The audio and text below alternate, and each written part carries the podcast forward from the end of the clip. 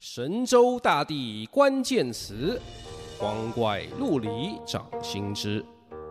本节目带您了解当代中国大陆的流行语以及它底下的世道人心。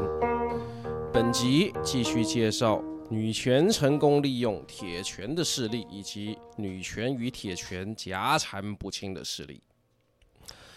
女权怎么利用铁拳呢？就是举报。游戏业有很多这样的事情啊，大家知道现在手机游戏很多是卖角色的，男性向的游戏就会倾向把各种女角画得比较露、比较骚、比较色，男人想看什么就尽量往那个方向去画嘛啊，而女性向游戏出男性角色也是同样道理。本来这应该井水不犯河水，各玩各的吧。可是还有一些一般向的游戏，男女玩家都要吃，而众口难调。有些女性玩家一言不合就记起举报大法，说啊，这角色太暴露，性暗示太明显，啪一顶物化女性或淫秽色情的大帽子给你扣上去。啊，官方其实不一定想多管，但人家既然举报立案了，也就不能不过问一下。而如果人家真的违法了，也没有理由不办嘛。然后游戏公司受到压力就改画，啊，衣服加上去了，那男性色批玩家当然是大怒，但是无可奈何。而相对的，举报者就欢欣鼓舞，发帖庆祝，啊，姐妹们真的有用，继续冲。嗯，这种帖子也被一些男性网友。截图保存转发了，你就可以想象，呃，这冤仇算是结起来了啊。这种事情给人什么感觉呢？就像两群小孩子吵架，拉大人来压，大人因为各种缘故不得不帮了女生这一边，但旁观的其他小孩看了又作何感想呢？啊，我之前在北京的游戏媒体触乐网有一位女同事，她看到这种情况的时候就觉得心情很复杂。她身为女性，当然不会反对女性主义，但这样借铁拳来快速实施恐怖打击的办法，她作为游戏玩家也好，作为一个普通人也好，总是不乐见的。但是话又说回来，中国大陆这种情况还不算是最厉害的啊！要说厉害，今年欧美的女权和 LGBT，也就是性少数团体才是真厉害。呃，他们靠着手上有选票，又站到了政治正确的道德高地，组织起来到处兴讼，威胁游戏业和电影业，要实现角色在族裔和性向上的多样化。然后欧美那些厂商怕打打官司，也怕被抹黑，很多还就真的屈服了。呃，于是大家今年可以看到，好莱坞电影在选角方面越来越不敢遵循传统品味，找白种人、俊男美女。剧情方面也越来越被政治正确绑架，可以说欧美的女权做到了自己成为铁拳的境界。嗯，而相对的，你可以相信中国共产党的一点是，他们绝对不会允许出现这种泰阿道持、后浪枪体的情况。有时候女权确实能调动铁拳，但这前提是。不会损害党和政府的威信，所以当全师的气焰有些太要高涨的时候，官方也会通过媒体和网络平台拉抬一下男性这一边的意见。怎样的意见呢？最常见的一种是说，真正的男女平等应该是权利和义务的均等，如毛泽东时代喊出“妇女能顶半边天”，发动妇女出来工作。然后有一些女性劳动者证明了她们可以做到和男性相等的工作量，这样同工同酬，大家才会心服口服。如果说还要有些什么优待呢？那是因为妇女还要负起生育的责任，因此社会才会能默认应该对妇女优待一些。就像军人负责保卫国家，所以可以有一点特殊待遇，但这些都不应该是无限的。而那些女权师只会找尽一切机会渲染自己的委屈，你真的听了他的，他就会不断得寸进尺，跟你做服从性测试，发扬他们的控制欲等等。好啦，支持女性主义的朋友听到这边可能会觉得有些刺耳了，那你能怎么反驳他呢？除了说他以偏概全之外，也有一个通常的拆招法。但在墙内不太好讲的，就是说，中共以国家机器强推的所谓男女平等，只是在共产党底下平等的被驱使。它的体制仍然是一种父权体制，只是把传统社会和家庭里的父权改掉、革掉，而转移上收到党组织的掌握之中。呃，不过我个人是不太赞成把共产党和父权这两个概念粘得太紧。呃，我建议说，共产党的性别是共产党，共党体制就共党体制，父权这个框框太大太宽泛了。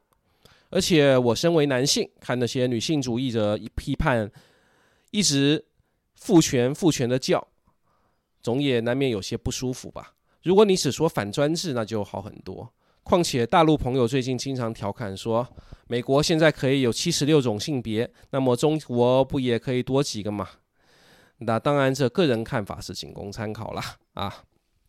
言归正传，西方的女性解放，终极诉求是所有人都从父权体制里解放，成为有权建立，并且持续修订各种新秩序、各种社会契约的公民。而中共的女性解放，只是把传统妇女被捆绑在旧社会和家庭里的生产力解出来，再放到集体主义、计划经济的编制里面，和男性一起吃大锅饭。诚然呢，在这个体制里面，妇女得到了很多过去没有的机会与保障，或者说福利，但局限是。你不能质疑，不能挑战中共所划定的秩序，而这集体主义的保障，在改革开放以后也越来越少了。大多数农村取消了人民公社，而乡镇都市里很多国营企业改制甚至倒闭。你原来被党和国家包养着、安排着稳稳当当的那么多人，那么多工人，一下子被再也 hold 不住的社会主义铁拳丢出来，丢到市场经济里面自行谋生。那些福利自然就没有了。现在很多职业女性争取平权，是在民营企业和市场经济的环境下面。而你如果要拿毛时在国营企业和计划经济环境下的男女平等来反驳，那你能先提供一个像那时候的共产党一样的秩序、一样的铁拳吗？啊，你提供不了，对吧？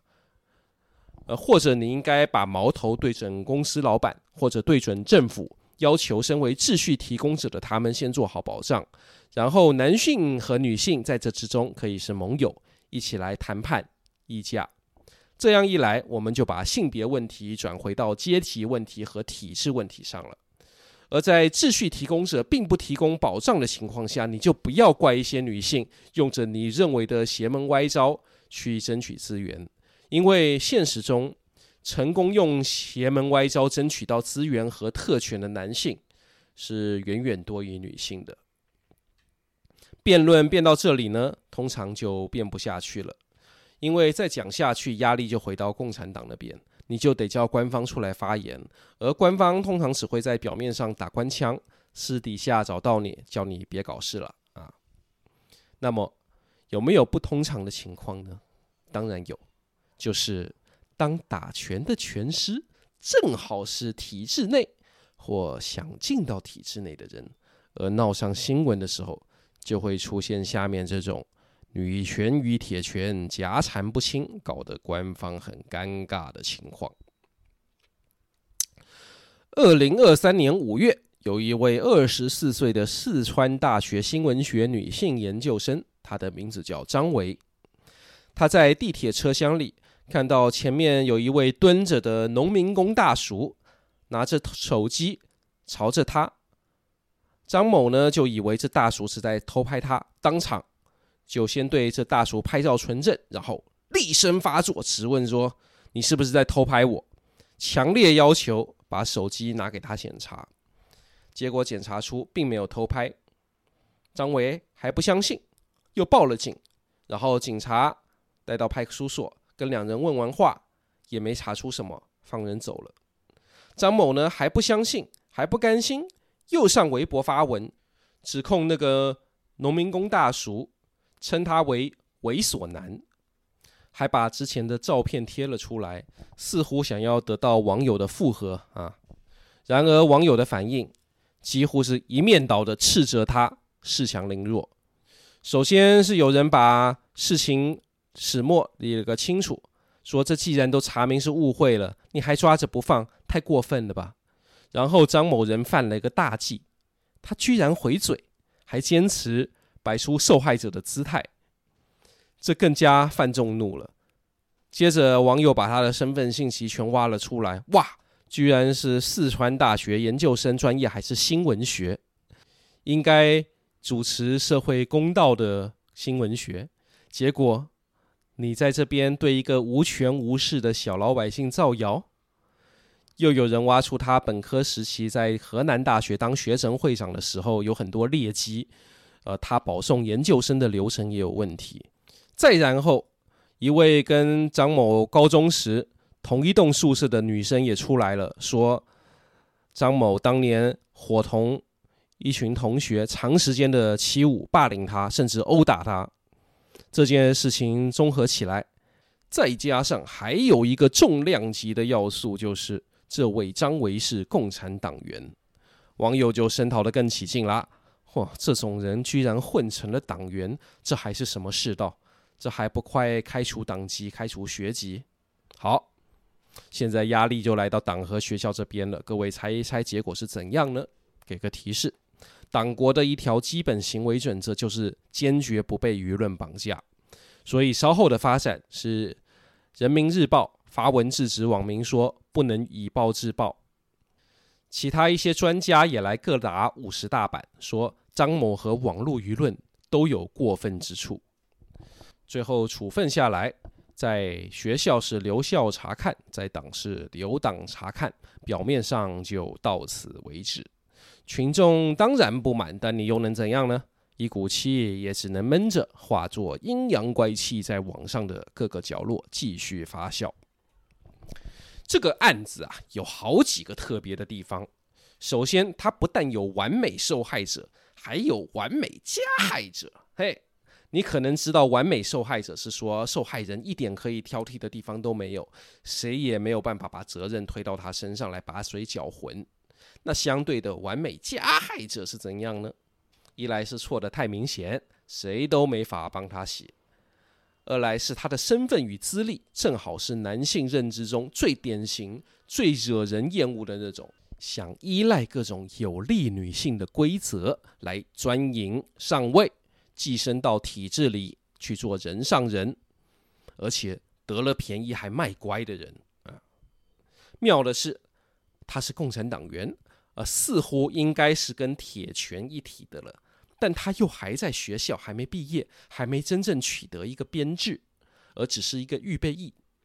换句话说，群众要声讨这种人，也可以算是站在铁拳的立场上，防止干部队伍被这种人混进来。而如果继续深挖，要追究张某读过的那些学校都出了什么问题，哎，可能要踩到红线的时候，我又可以退一步，退到只是反女权的程度。这就是女权与铁拳夹缠不清的情况。最后的结果是，党国和官僚系统掉了一些面子，但依旧牢牢把权力抓在手里。群众舆论貌似小胜一局，实则怨气更深。女权的气焰被打了下去，真正的女性主义者也被拖累。一方面实在不能站到张某那一边嘛。一方面也不方便与张某切割，因为那就会助长厌女的威风。即便你说张某那种人的存在更说明了反父权或反专制的必要与云，那也不会有很好的回响。因为这一波批判张某的声浪呢，他们的基本立场大多数并没有去到反专制甚至反共的程度，他们想要的应该说是不偏袒女性的开明专制以及。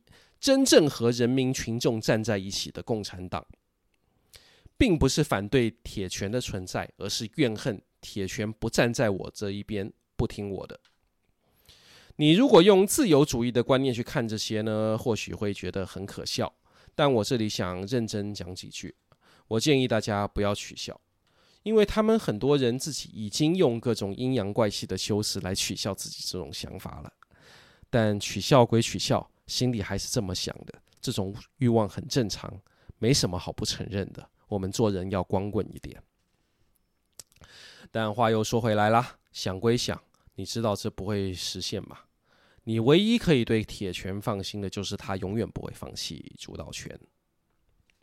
共产党的性别是共产党，他有时候对某些男性好一点，有时候对某些女性好一点，但他的动机、目的、行为逻辑始终是他自己的一套，而不会是别的什么主义或什么普世价值。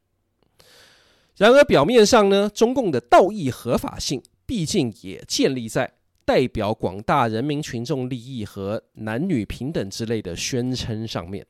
所以，我们就可以在这之中看到一局又一局的官民博弈，而性别议题就是这类博弈的一级战区。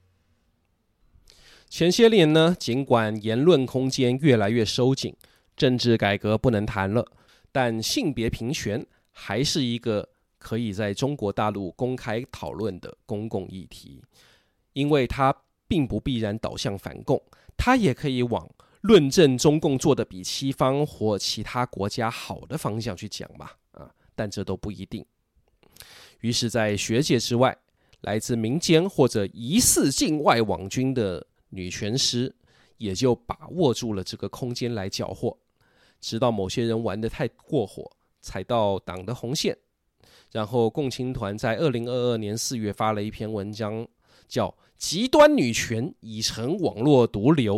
给出了强烈的信号，也被海外媒体解读为啊带头污名化女权主义。